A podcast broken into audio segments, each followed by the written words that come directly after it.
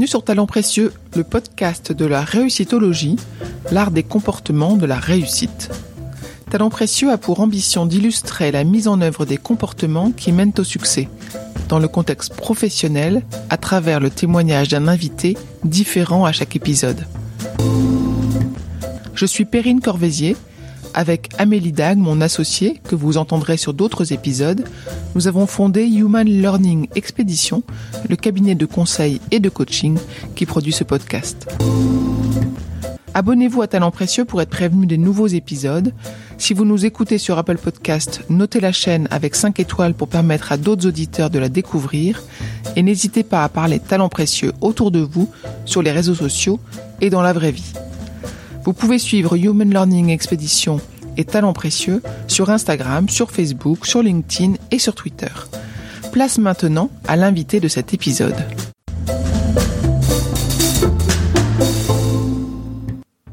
Ce dont on tire vraiment notre fierté, c'est est-ce que les gens sont heureux de venir travailler et est-ce que les lecteurs ou les apprenants, peu importe, selon que ce soit pour le B2B ou le B2C, trouvent que c'est vraiment euh, très innovant et très chouette et est-ce qu'ils en tirent du plaisir? Je crois que le truc euh, principal, c'est vraiment le plaisir.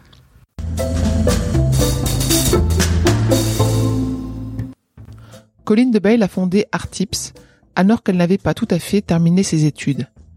L'idée de raconter l'art autrement sous forme accessible lance l'aventure entrepreneuriale qu'elle raconte au micro de Talents Précieux. Son envie de transmettre et de partager sont les moteurs qui entraînent sa newsletter à devenir une entreprise qui a étendu son territoire et collabore avec de nombreuses organisations. Avec beaucoup d'entrain et de générosité, Colline partage les secrets de sa réussite. Elle aborde des sujets aussi variés que le recrutement des équipes, qu'elle teste en amont et décide en collectif, la génération d'idées et les étapes pour les mettre en œuvre, les relations avec son associé cofondateur, les doutes rencontrés, les changements de rythme, etc. Elle livre ses astuces et ses conseils bienveillants, ainsi que ses théories étonnantes. Je parle du Pulse pour ceux qui écouteront jusqu'au bout. Merci donc Colline pour ce retour d'expérience passionnant qui contribue à réenchanter notre quotidien et bonne écoute à tous nos auditeurs.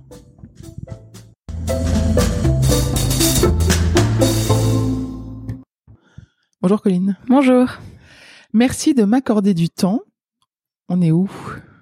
On est chez Artips dans nos locaux dans le 19e dans Paris. Et qu'est-ce que fait Artips? Alors Artip, ça fait pas mal de choses différentes. On s'est lancé il y a six ans en étant quelque chose de très très simple. C'était une newsletter gratuite qui raconte des petites anecdotes sur l'histoire de l'art pour rendre la culture plus accessible. Et aujourd'hui, on fait plein plein plein d'autres choses. On a repris euh, ce principe du storytelling qui marchait très bien. Et on a fait à la fois la première plateforme de cours de culture G pour les entreprises et les écoles. Et puis on fait plein de cours euh, sur plein plein de sujets différents, toujours en utilisant le principe du storytelling. Et donc il y a une seule newsletter et le reste des courses se dispense comment? Alors en fait maintenant il y a quatre newsletters puisque cette partie média a aussi fait des petits. Euh, donc il y a Art Tips sur l'histoire de l'art et puis on a répliqué le concept sur Music Tips. Donc ça c'est sur la musique, sur Economy Tips la petite dernière et puis il y a eu Science Tips aussi au milieu.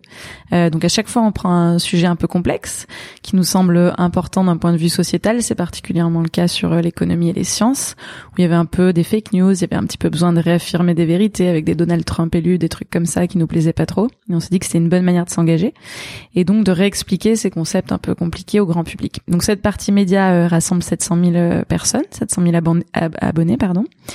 Et puis la partie euh, cours en ligne, ça c'est un peu différent. C'est pas pour le grand public. C'est vraiment les entreprises qui l'offrent à leurs collaborateurs.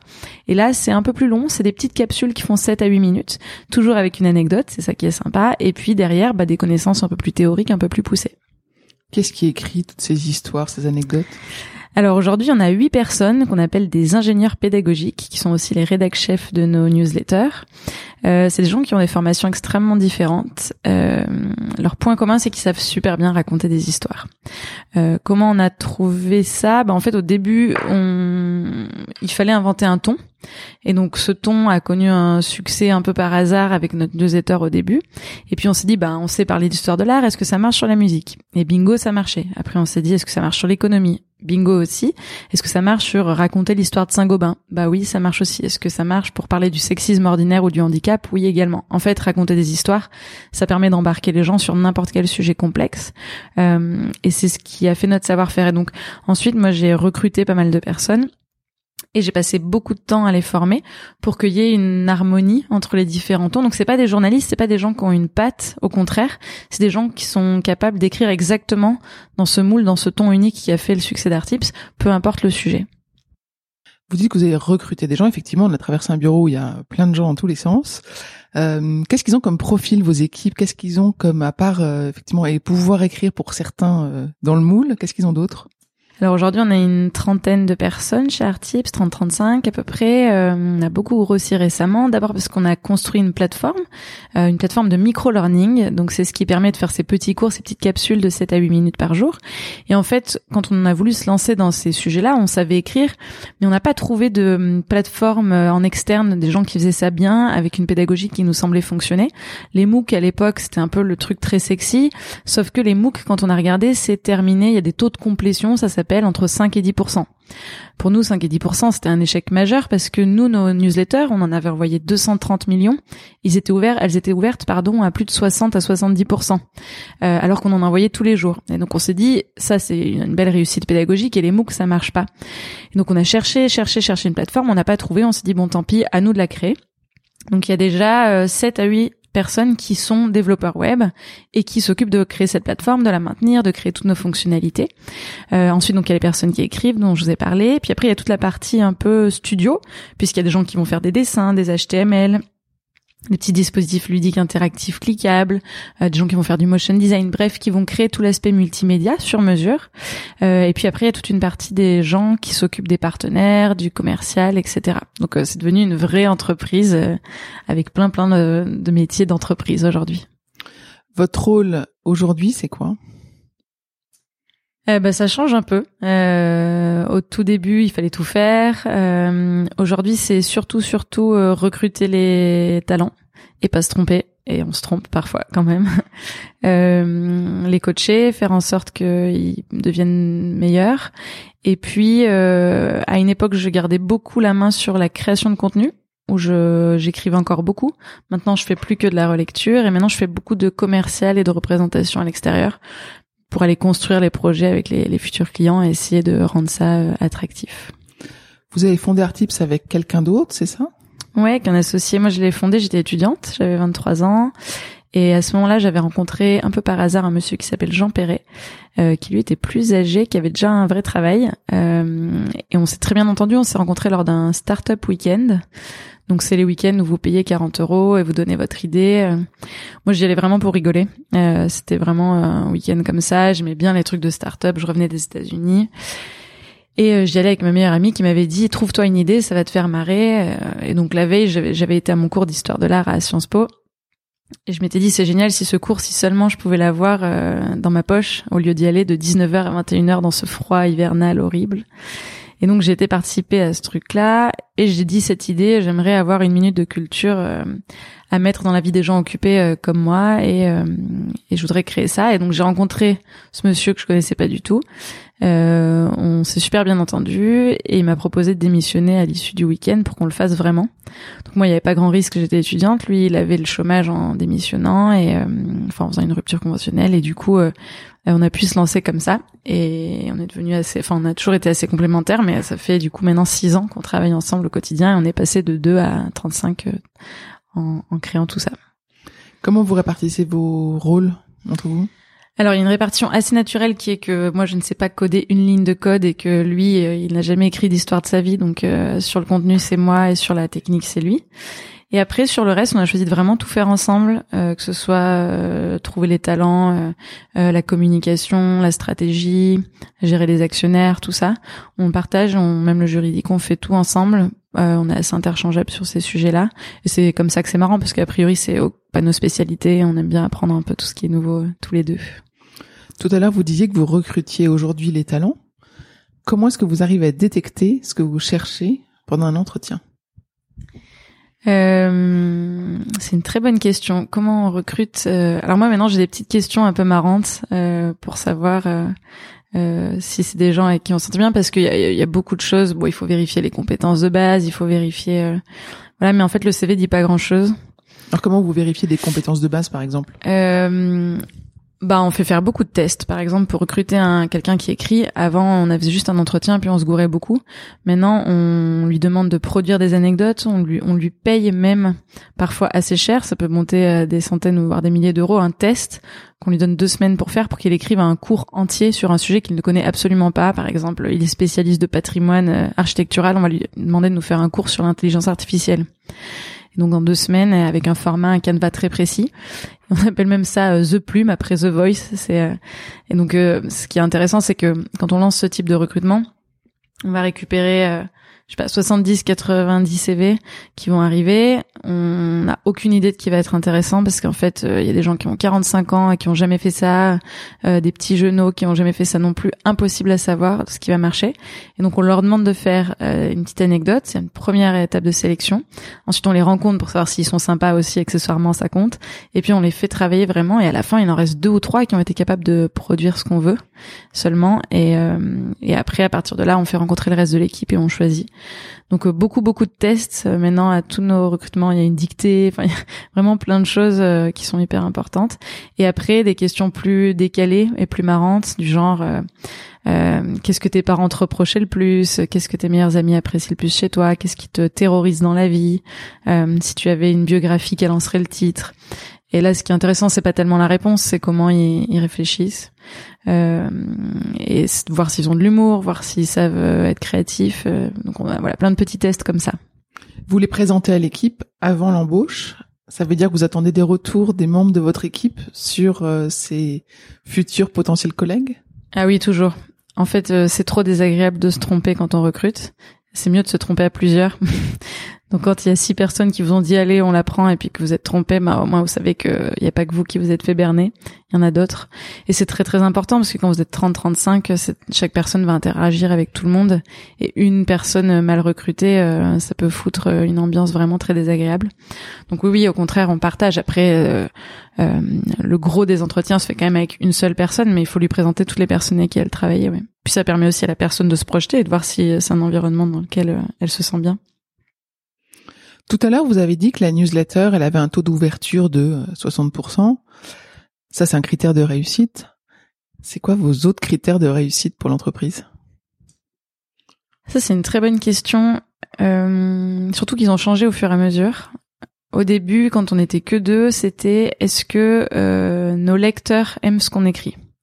Donc, est-ce qu'on reçoit bien euh, 100 mails par jour pour nous dire euh, j'adore ce que vous faites Ça, c'était très important pour nous. Après, quand on a eu des employés, mon associé et moi, c'était est-ce que les gens sont heureux de venir travailler? Une fois, on a une personne pas heureuse, je sais pas quoi, une stagiaire. On lui a dit mais écoute, on va te payer, mais reste chez toi. Ça nous rend vraiment trop malheureux que tu sois malheureux ici. Euh, et donc c'était très important que tout le monde y prenne du plaisir. Ce qui fait des trucs un peu aberrants. Euh, quelqu'un qui rentre pour être commercial et qui au milieu décide qu'elle veut devenir développeuse, ben on l'aide à devenir développeuse et elle reste parce que euh, elle est trop heureuse d'être développeuse chez nous. Mais c'est pas très logique. Donc on fait ce genre de trucs. Euh, après, évidemment, bon, il y a toutes les statistiques chiffrées. Est-ce qu'on gagne assez d'argent? Est-ce que les produits fonctionnent assez bien? Tout ça, mais ça, c'est une évidence. Mais sur ce qui, enfin, ce dont on tire vraiment notre fierté, c'est est-ce que les gens sont heureux de venir travailler? Et est-ce que les lecteurs ou les apprenants, peu importe, selon que ce soit pour le B2B ou le B2C, trouvent que c'est vraiment euh, très innovant et très chouette? Et est-ce qu'ils en tirent du plaisir? Je crois que le truc euh, principal, c'est vraiment le plaisir. Et continuez à vous écrire, tous vos auditeurs, lecteurs, euh, apprenants, etc. Ouais, on a une personne euh, à mi-temps sur le sujet, donc qui répond tous les jours à tout le monde. Mais ça, c'est pareil, c'est un truc, euh, c'est assez contre-intuitif. Mais par exemple, quand une maman nous écrit parce que sa fille en troisième doit présenter une fiche pour son brevet en histoire de l'art, elle nous demande de la relire eh ben moi je vais mettre ma rédac chef d'histoire de l'art pour la relire. Elle va peut-être y passer deux heures à corriger tous les trucs et la renvoyer à cette maman, évidemment gratuitement, mais parce que ça fait partie de qui on est. De euh, c'est important en fait. On est dans la démocratisation de l'histoire de l'art au début, et euh, évidemment qu'elle a pas tellement le temps, ma rédac chef, mais c'est très important qu'on le fasse quand même.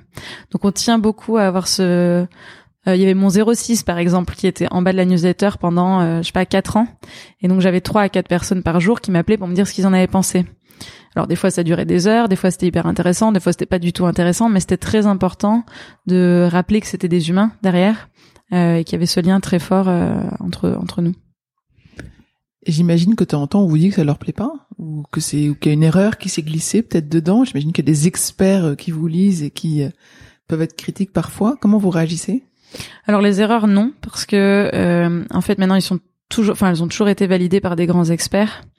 Euh, donc euh, non, d'autant plus qu'on a 100 relecteurs avant à qui on envoie, qui notent. Donc euh, ça, ça arrive pas. Après, parfois, il y a des débats d'experts, c'est-à-dire qu'il n'y a pas d'erreur, mais il y a quelqu'un qui va dire c'est pas ce que moi je pense.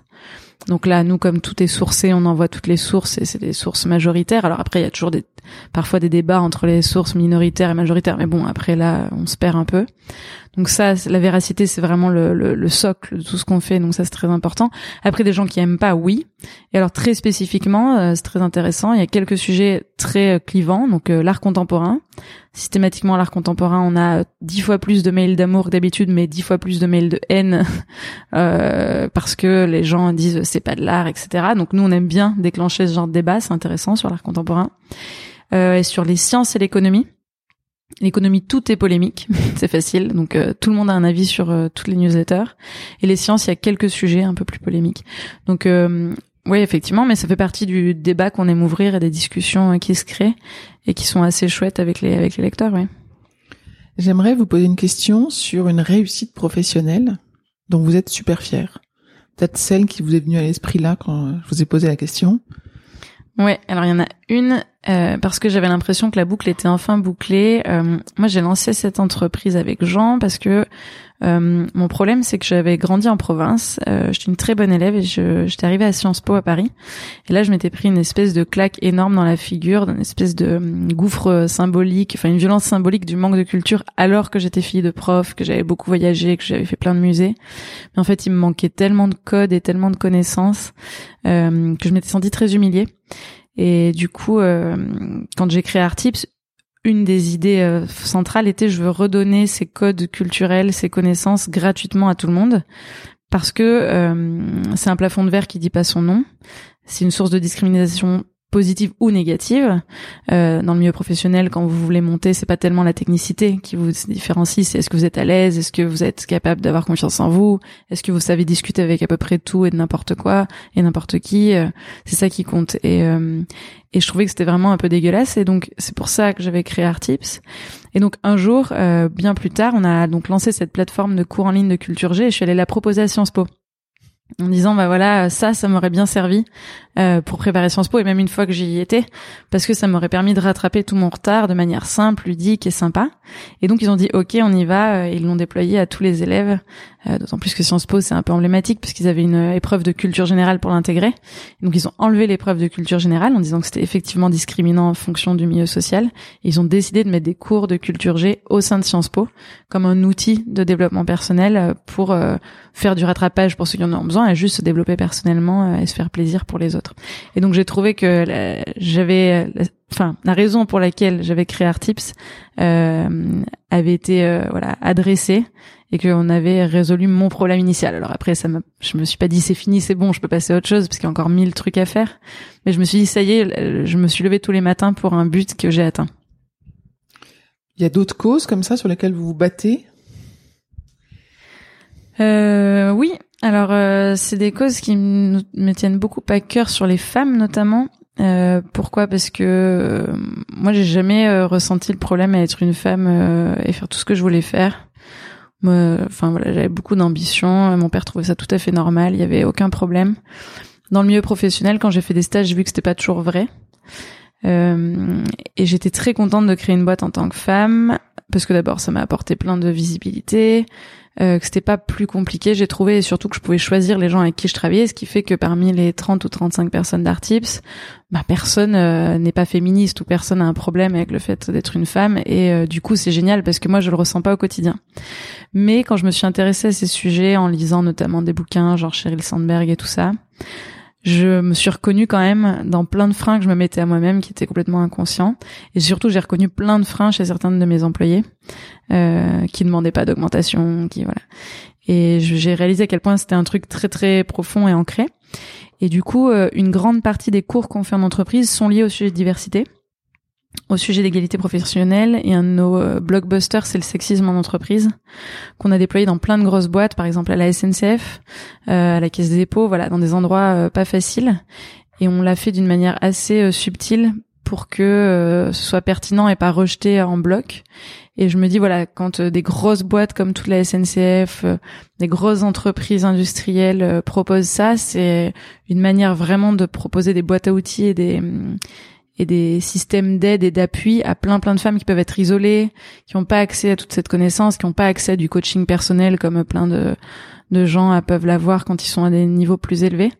Et donc ça, c'est une cause qui nous tient beaucoup à cœur et qui nous fait très plaisir. Et on ne cesse de se diversifier sur la diversité.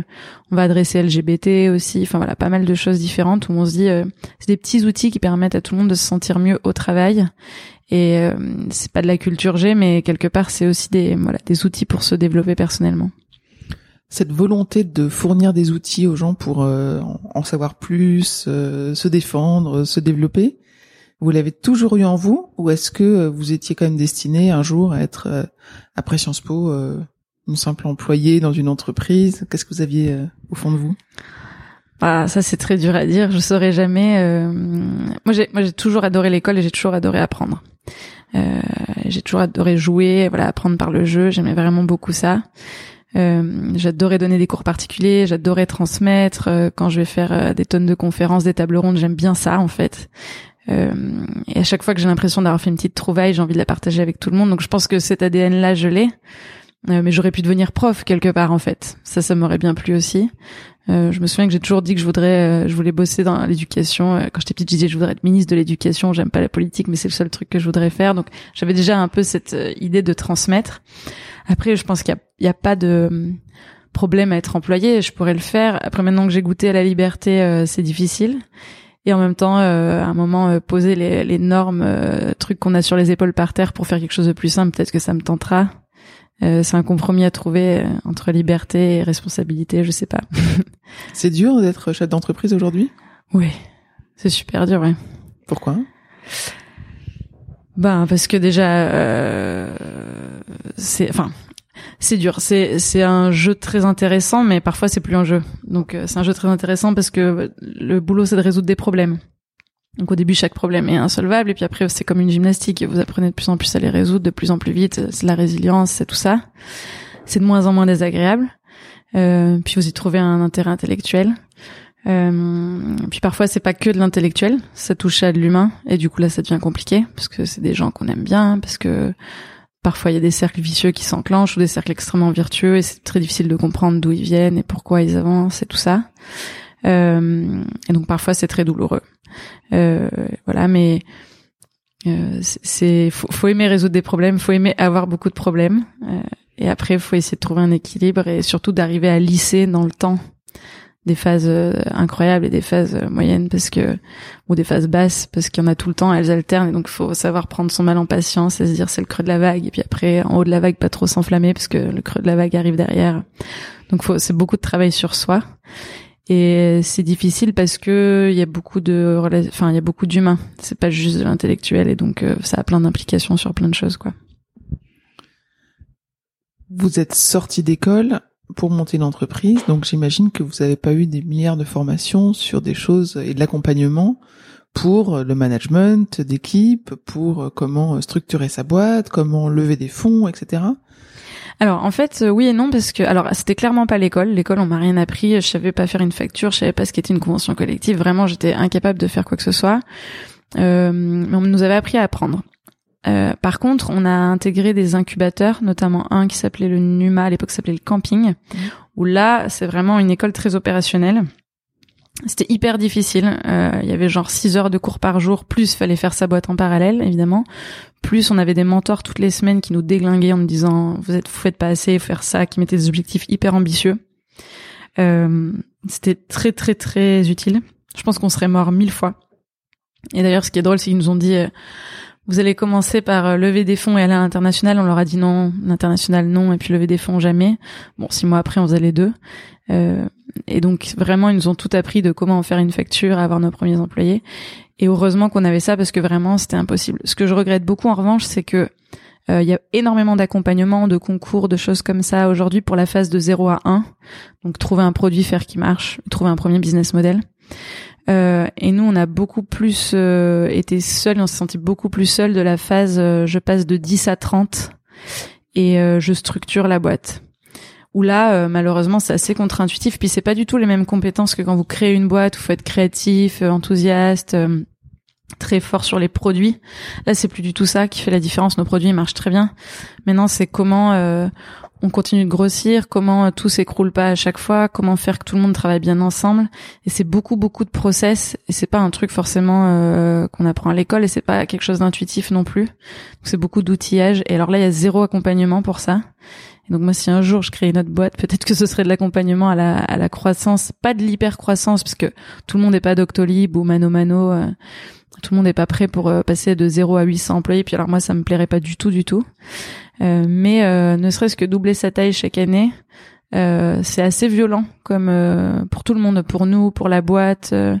et c'est, on n'est pas accompagné. Et je pense qu'on a fait pas mal d'erreurs qu'on aurait pu éviter si on avait été accompagné comme on l'avait été lors de la phase de 0 à 1 vous faites pas partie d'un groupe euh, de chefs d'entreprise qui peuvent, qui pourraient vous accompagner sur leurs propres expériences? Eh ben non, pourtant vous m'avez raconté que ça existait, donc je suis ravie. Euh, non, j'aurais bien aimé. Euh, c'est vrai que j'aurais bien aimé, mais non. Je trouve qu'il y en a pas beaucoup. Il y en a pour l'hypercroissance, il faut être coopté et tout ça. Euh, mais sur cette taille-là, c'est pas facile. Après, si, il y a quand même la promotion euh, du camping où toutes les boîtes qui ont survécu, on en est à peu près au même stade. Et donc, si, on peut se partager des bons plans euh, ou des mauvais plans ou s'entraider, mais pas au quotidien, non. Après, c'est pour ça qu'avoir un associé, pour moi, c'est indispensable parce qu'au moins on est deux et on peut se parler de tous les problèmes et trouver des solutions à deux. Si j'étais toute seule, je pense que c'est pareil, j'aurais abandonné il y a bien bien longtemps. Au Numa, vous aviez des mentors qui vous déglinguaient. Est-ce que vous avez d'autres mentors qui vous ont euh, soutenu quand même au cours de votre euh, Alors, ils nous déglinguaient, mais ils nous soutenaient énormément. Quand j'ai nous déglinguer, c'est euh, ils nous tiraient vers le haut, mais c'était c'était violent. Euh, eux, leur théorie, c'était en fait, on va vous accélérer très fort. Ça, vous allez vous prendre un mur très très fort, mais au moins vous gagnerez six mois de votre vie ou deux ans parce que vous perdrez pas du temps sur un projet parce que vous saurez qu'il ne marche pas, ou alors vous allez accélérer très fort et ça va vous faire décoller. Et donc euh, effectivement, ça accélère très fort. Et donc nous, on a eu la chance de décoller. Il y en a qui se sont pris des murs. Et ça fait très peur de se prendre un mur. Euh, et puis c'est très désagréable. Et donc nous, on a eu la chance de décoller. Et donc je les remercie infiniment parce que effectivement, c'est de toute manière une course contre la montre infinie, le début. Euh, moi, je dis souvent, j'alterne entre sprint et marathon. Euh, les, la première année, ce n'était que du sprint. Alors, on peut pas tenir comme ça euh, physiologiquement. Donc, les levées de fonds, on se remet en sprint. Les, voilà, dès qu'il y a des problèmes très importants. Et puis, sinon, il faut se mettre sur un marathon parce qu'on tient pas. Et après, on a eu beaucoup de mentors géniaux. Il y en a qui sont devenus investisseurs d'ailleurs. On a des espèces d'anges gardiens. y a quelqu'un que j'avais rencontré à Sciences Po euh, avant même de créer la boîte, qui a ensuite été ma mentor, ensuite investisseur, et maintenant c'est devenu notre DAF euh, à temps partagé, et elle l'a fait bénévolement pendant euh, deux ans. Elle venait passer un à deux jours par semaine dans nos bureaux pour bosser gratos. Et donc ça, ça donne foi en l'humanité parce qu'elle a fait toute une partie structuration que j'étais pas capable de faire parce qu'elle avait envie de participer à l'aventure qu'elle trouvait belle et parce qu'elle était, enfin, elle est géniale, quoi. Donc oui, oui, il y a des gens incroyables qui nous ont aidés tout le long. Et, euh, et on a décidé aussi de rendre à l'écosystème ce qu'on a reçu parce que on a reçu énormément, honnêtement. Euh, le Numa, on n'a pas donné de part, on nous a donné de l'argent, des locaux pendant neuf mois. énormément de personnes nous ont aidés. Euh, et aujourd'hui encore, quand on s'apprête à franchir une nouvelle étape, on va toujours chercher des gens qui l'ont fait, qui l'ont réussi avant nous et on leur demande de prendre un café. Et on discute avec plein de PDG, il y a le PDG du Bon Coin qui nous a reçus, etc. On va leur poser pendant une heure nos questions. Euh, et à l'inverse, moi maintenant, j'ai une à deux heures par semaine où, je reçois n'importe qui qui le veut et je l'aide à regarder euh, son business plan. Euh, euh, on le forme sur l'acquisition Facebook, enfin sur tous ces trucs qui nous semblent maintenant être une évidence et on voit très bien comment aider à créer un produit. Donc on essaie de redonner. On peut pas redonner aux gens qui continuent de nous aider, mais on peut toujours redonner à ceux qui sont un peu le cran d'en dessous. Et on essaie de s'aménager ça parce qu'on en a énormément bénéficié à Paris notamment. C'est incroyable cet écosystème pour ça. Tous les gens qui ont bien voulu donner un petit peu de leur temps, des avocats, designers, qui nous ont aidés sur plein de sujets très compliqués. C'est bien, bravo. Euh, Qu'est-ce que vous pourriez donner comme autre conseil à des jeunes, des auditeurs en général, ceux qui rentrent sur le marché du travail aujourd'hui? Pour monter leur boîte, vous voulez dire? Bah, Pas forcément. Pas forcément. à cette génération-là, on va dire. Ouais. Alors, pour ceux qui auraient envie de créer un truc, euh, faites-le avant d'avoir plein de contraintes. Parce que je connais plein d'amis qui maintenant à 30 ans euh, ont un prêt, etc. et peuvent plus du tout se permettre de faire ça. Quand vous êtes étudiant, vous commencez, vous avez rien à perdre. Et il y a rien de plus cool que de n'avoir rien à perdre. Parce que du coup, euh, ou rien à donner, c'est pareil. Parce que nous, on a créé la boîte avec 1000 euros. Si on avait eu plus d'argent, on aurait fait plein de bêtises. et on avait vraiment aucun risque. Et c'est beaucoup plus dur de se mettre en risque plus tard. Donc s'il y a bien un moment pour tester quelque chose et le rater, c'est là. Et pour ceux qui veulent commencer un boulot, moi quand j'étais en stage, j'ai appris mille trucs, mais à chaque fois je me sentais vraiment pas du tout à ma place. Et donc ce serait continuer de chercher jusqu'à ce que vous trouviez. Il y en a qui trouveront euh, à 25, d'autres à 30 et d'autres à 45. Mais restez pas dans des endroits où vous êtes malheureux on s'en fiche, les millénials, on sait qu'ils bougent, donc euh, bougez euh, tous les ans jusqu'à ce que vous trouviez euh, un endroit. Il y a forcément un endroit qui vous correspond, et c'est pas grave de pas le trouver tout de suite. C'est pas la peine de se mettre une pression de dingue. ça doit être un objectif long terme. Apprenez un peu à chaque endroit, et puis partez dès que vous vous sentez plus très bien ou que vous apprenez plus. Surtout partez, allez apprendre quelque chose d'autre, quoi. C'est rare d'entendre ça. Bah non, mais la vie est trop courte pour s'arrêter d'apprendre et de se contenter de certains trucs. Euh. Surtout, euh, enfin, l'économie elle est, elle est bien. Euh, il y a plein de postes, il y a mille challenges intéressants. Trouver un truc qui soit en lien avec le sens aussi. J'ai trop d'amis à 30 ans qui me disent, en fait, j'ai réalisé que mes six dernières années, j'ai appris plein de trucs, mais je comprends. Enfin, je sais pas ce que j'ai foutu de ma vie. Il y a tellement de challenges à relever entre le climat, le social. Il y a plein de trucs qui vont pas bien. Il y a plein de problèmes à résoudre et euh, aller retourner bosser dans le conseil ou ou en finance euh, on peut hein mais euh, mais en fait c'est un peu dommage de réaliser à 30 35 ans qu'on veut commencer à s'intéresser aux problèmes des gens et à les résoudre. Il y a mille structures qui font des choses vachement bien. Et heureusement maintenant l'argent c'est plus le critère prioritaire de réussite donc tant mieux. Euh, mais c'est pas la peine de se dire je vais d'abord faire 10 ans de conseil puis après je m'intéresserai à ce que j'aime vraiment. En fait, il y a aussi une règle qui est intéressante, je trouve, enfin, que j'ai apprise, c'est euh, quand vous êtes à un endroit où vous êtes bien, où vous vous sentez à votre place, il y a que des choses bien qui arrivent. C'est-à-dire que euh, des gens qui aiment les mêmes choses que vous, et donc que vous allez trouver bien, vont venir vous voir et vont vouloir vous rejoindre. Euh, quand euh, vous êtes à un bon endroit, il y a des gens qui vont vous proposer des trucs pour gagner de l'argent. A des gens qui vont vous reconnaître euh, comme quelqu'un de compétent et vont vous aider à progresser. Et donc, c'est pas si compliqué de trouver le bon endroit. Souvent, je dis, il faut faire le premier pas et après la route apparaît. Quand il y a un truc qui vous titille, que vous sentez que ça vous attire, rapprochez-vous juste d'un cran et après tout le reste se mettra en branle d'un coup euh, et, euh, et tout tout s'ouvrira. Mais il faut juste faire un premier pas et après tout ce qui est bien autour arrivera par euh, par lui-même. Nous Artips on l'a créé. Voilà on était deux. Tous mes premiers employés c'est eux qui sont venus me trouver parce qu'ils avaient lu un article dans la presse sur nous et c'était des gens exactement comme nous et qui étaient essentiels à notre développement mais qui nous avaient trouvé juste parce qu'on avait fait le premier pas on a envoyé cette première newsletter. Ça c'est vraiment un truc essentiel, c'est vous n'avez pas besoin de tout construire à l'avance. Rapprochez-vous un tout petit peu, trouvez un endroit où vous êtes bien et tout le reste arrivera ensuite assez automatiquement. Alors que si vous fuyez, euh, voilà, si vous n'arrivez pas à trouver ce premier truc qui vous attire, ça, il va, il va pas se passer grand chose et vous allez galérer euh, beaucoup plus longtemps. Vous êtes beaucoup diversifié quand même depuis le lancement. Ces nouvelles idées, elles sont arrivées comment et par qui et alors ça, c'est un truc hyper intéressant aussi. Euh, il y a des entrepreneurs qui disent, nous, on va construire un truc pour aller sur Mars et puis euh, on va y arriver en 30 ans. Et voici les étapes. Et nous, on est incapable de faire ça. D'abord parce qu'on est beaucoup plus averse au risque que ça, et surtout parce que les idées, on les a pas du tout euh, au début. Donc on a dit on va faire une newsletter sur l'histoire de l'art. Euh, au bout d'un moment, euh, on s'est dit allez, si on tentait de faire un livre. Puis ce premier livre a été repéré par Hachette, qui a dit ben on va faire un deuxième. Puis ce deuxième a été repéré par la télé, qui a dit on va faire une version télé. Puis la SACEM nous a appelé en nous disant ah bah ce que vous faites sur l'art est-ce qu'on le ferait pas sur la musique? Demandez à vos et en fait ça a toujours été comme ça et on pour rire on dit toujours qu'on a découvert la brique d'après trois semaines avant de la lancer. Euh, parce que euh, on, on, fait beaucoup à l'opportunité on se demande toujours si c'est en lien avec notre mission et notre vision. Et si ça l'est on le teste on a fait beaucoup de tests, des trucs qui marchaient pas du tout, on était trop content que ça foire à 100%, des trucs qui marchaient trop bien, complètement inattendus, et des choses qui marchotaient, ça c'est vraiment le plus désagréable, parce que vous savez pas si c'est la traversée du désert initial, ou si vous êtes en train de vous planter. Et donc vous savez pas quand dire stop. Je pourrais vous donner des exemples, mais euh, à un moment on a lancé des visites guidées, euh, au nom d'Artips. On a envoyé un mail, on a rempli je sais pas combien des centaines de créneaux, euh, on a encaissé plein d'argent et puis au fur et à mesure on s'est rendu compte qu'il fallait payer des droits de parole, qu'il fallait deux personnes à temps plein pour répondre euh, à monsieur qui a sa femme qui a pas trouvé le groupe, à madame qui a mal au dos, qui veut changer de séance, etc. du coup on s'est rendu compte qu'on perdait genre 2 euros par visite guidée. Sauf que il y avait une demande incroyable, les gens adoraient, nos équipes adoraient les faire. Et on a cherché, cherché, cherché pendant des mois comment optimiser et ça marchait pas. Et d'ailleurs, c'est pour ça qu'il n'y a pas de start-up sur les visites guidées parce qu'il n'y a pas de marge possible. Et c'était extrêmement désagréable de pas savoir si on allait trouver, qu'on voilà, ou, ou s'il fallait arrêter alors qu'il y avait une demande. Et donc ça, on en a eu deux trois des moments comme ça, assez difficiles parce que il faut prendre une décision. Renoncer, vous prenez. Ouais, comment ça ouais, se bah passe? il faut renoncer, bah c'est hyper désagréable. Faut prendre une décision en se disant bah ça marche pas. Alors qu'un un truc qui marche pas de manière très claire, vous y avez passé un week-end, vous lancez un truc dans votre newsletter, personne le commande, bah vous remboursez les deux qui ont fait la commande, vous dites désolé, on s'est trompé et vous passez à autre chose. C'est désagréable pour votre ego et votre week-end, mais euh, sinon euh, c'est pas très grave. Les trucs plus longs euh, qui marchotent, c'est très difficile. Il y en a où on a continué et du coup ils se sont mis à marcher et on espère avoir arrêté, mais on saura jamais si si on avait continué, ils auraient voilà. Et ça, c'est un truc en tant qu'entrepreneur, c'est un des un des doutes les plus difficiles à avoir.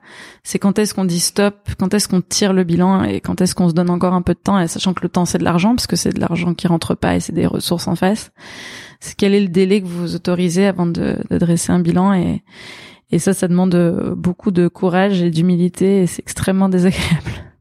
Ça vous est déjà arrivé de lâcher trop tôt et de vous rendre compte que quelqu'un d'autre avait récupéré au vol et l'avait fait marcher? Non, je crois pas. Ça, ça m'aurait été vraiment encore plus désagréable, mais je crois pas que ça nous soit arrivé. Et vous êtes copié?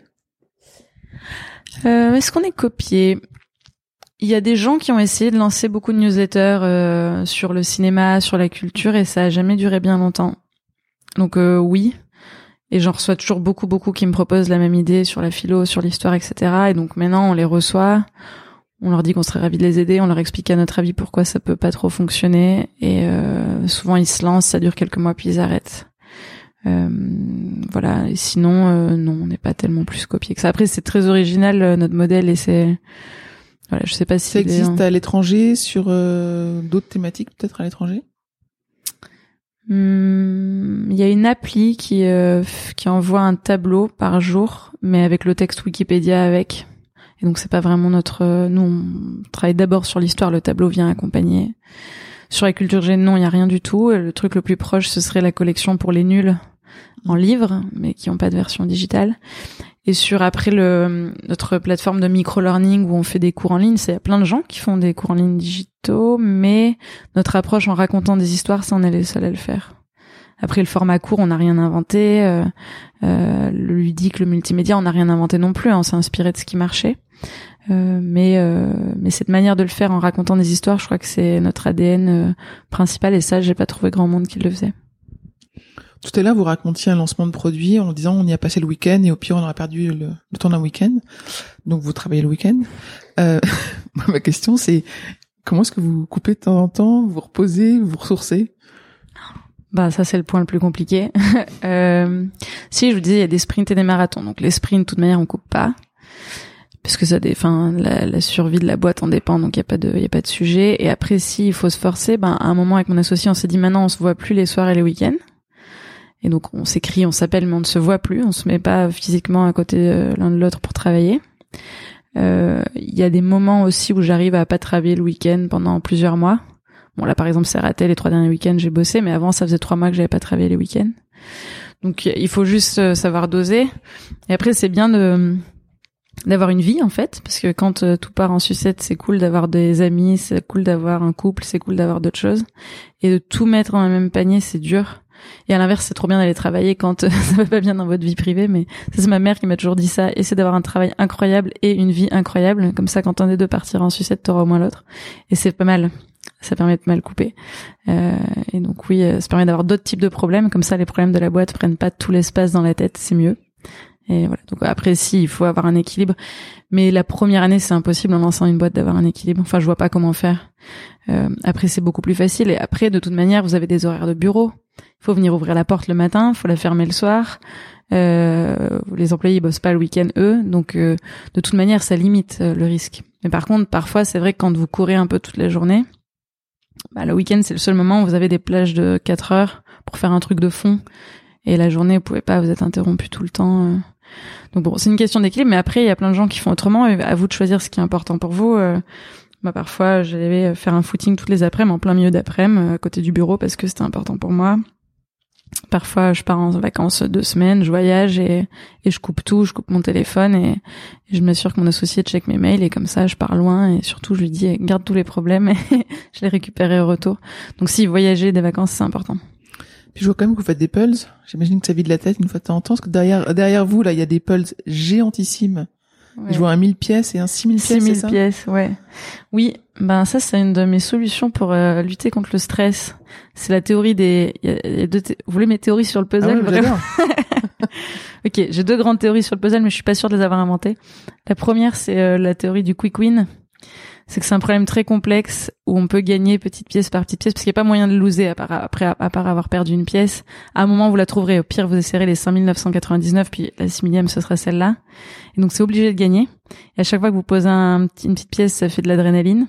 Et donc, ou de la dopamine, peu importe, je connais pas très bien, mais en tout cas, ça fait un effet de quick win. Et plus ça avance, plus c'est souvent, parce qu'évidemment, il y a de moins en moins de pièces à poser. Donc, euh, mécaniquement, ça arrive de plus en plus souvent. Et donc, c'est une manière très hum, intéressante de reprendre du contrôle sur sa vie et sur sa dopamine de manière très simple. Ça, c'est la première théorie.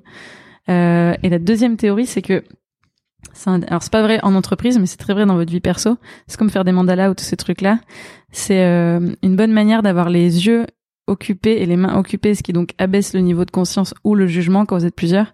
Du coup, les discussions les plus intéressantes, profondes euh, sur les gens, enfin avec les gens que j'ai eu, c'était souvent autour d'un puzzle ou en faisant la vaisselle ou en conduisant ou en faisant des mandalas. Parce que comme les gens se regardent pas dans les yeux, on se dit des trucs qu'on se dirait jamais. Quand c'est vous avec vous-même, c'est à peu près pareil. Comme les mains et le cerveau est occupé avec une activité de base, vous arrivez à, à baisser l'angoisse et arriver à des niveaux de réflexion sur vous-même assez intéressants. Donc c'est pas mal pour l'introspection, les puzzles. Voilà, c'est mes deux théories sur le puzzle. J'adore. C'est rare. Je la poserai à personne d'autre, je pense, cette question-là. Et est-ce que, euh, donc vous êtes plusieurs à les faire ensemble, c'est ça? Ouais. Toujours les mêmes ou pas? Parce que Oui, alors oui, il y a des fans de euh, puzzle. Oui, oui, alors ça, c'est une battle à chaque fois. Euh, oui, mais tout le monde n'est pas fan de puzzle. On doit être 4-5. Euh, on se fait ça entre midi et deux. Mais tout le monde n'est pas fan. Il y en a qui comprennent pas du tout. D'accord. Est-ce que vous lisez des livres? Est-ce que vous avez le temps de lire- des livres? Oui, j'en lis plein. J'adore lire. Euh, je lis plein de livres différents. Qu'est-ce que vous pourriez nous conseiller si vous avez des titres là en tête? Euh, oui. Alors, j'ai lu un livre vraiment très étonnant. Euh, pourtant, je lis jamais de science-fiction. J'ai eu la, la Horde du contrevent de Alain Damasio. Euh, c'est complètement perché, c'est complètement taré. Les 100 premières pages, on se dit qu'on va abandonner tout le temps parce que c'est incompréhensible. Il y a un mot sur quatre qui n'est pas du français. Et en même temps, c'est hyper puissant philosophique, philosophiquement, pardon. Et, euh, et c'est vraiment génial. Euh, j'ai lu La vraie vie. Ça, c'est une grosse claque dans la figure. C'est sur un père violent. Euh, C'était le prix Goncourt de, des lycéens ou un truc comme ça. Euh, Qu'est-ce que j'ai lu d'incroyable? J'ai euh, acheté Sorcière, dont tout le monde m'a parlé sur les femmes, mais je l'ai pas encore commencé celui-là. Hmm. Je sais pas, j'en lis, j'en lis vraiment beaucoup, mais une BD qui est incroyable qui s'appelle Les Sentiments du Prince Charles. Ça, c'est une BD sur la sociologie et sur les femmes aussi qui est hyper intéressante. Voilà, ça fait déjà pas mal. Est-ce que vous allez euh, dans des musées? Bah oui, mais j'y vais beaucoup pour le travail. Du coup, j'y. Ça, c'est le problème de faire de votre passion euh, votre travail, c'est que du coup, vous avez l'impression de travailler quand le week-end vous allez au musée. Donc, j'y vais quand ma mère vient à Paris, à vrai dire. Sinon, j'y vais plus de moi-même ou à part quand je suis invitée ou pour le boulot. Mais et en fait, j'aime toujours beaucoup ça. C'est un espace où on se ressource et on a des émotions esthétiques euh, auxquelles on s'attendait pas. Et ça fait toujours du bien, ouais. On a parlé plein de fois de réussite. Est-ce que vous voulez tenter une définition de réussite? Votre définition de réussite? Hmm, c'est une très bonne question. Euh, c'est se sentir bien là où on est et pouvoir se dire que dans 10 ans ou 20 ans, quand on se retournera, on sera content de ce qu'on a fait. Et donc si on a ces deux cases de cocher, on peut se dire qu'on est en train de réussir. Qu'est-ce qu'on peut vous souhaiter pour l'avenir? Eh ben, c'est deux choses. Déjà, ce serait pas mal. Euh, et puis de continuer à jouer, continuer à apprendre et d'être euh, toujours curieux. Voilà. Parfait. C'est fini. Bon, bah merci. Merci beaucoup.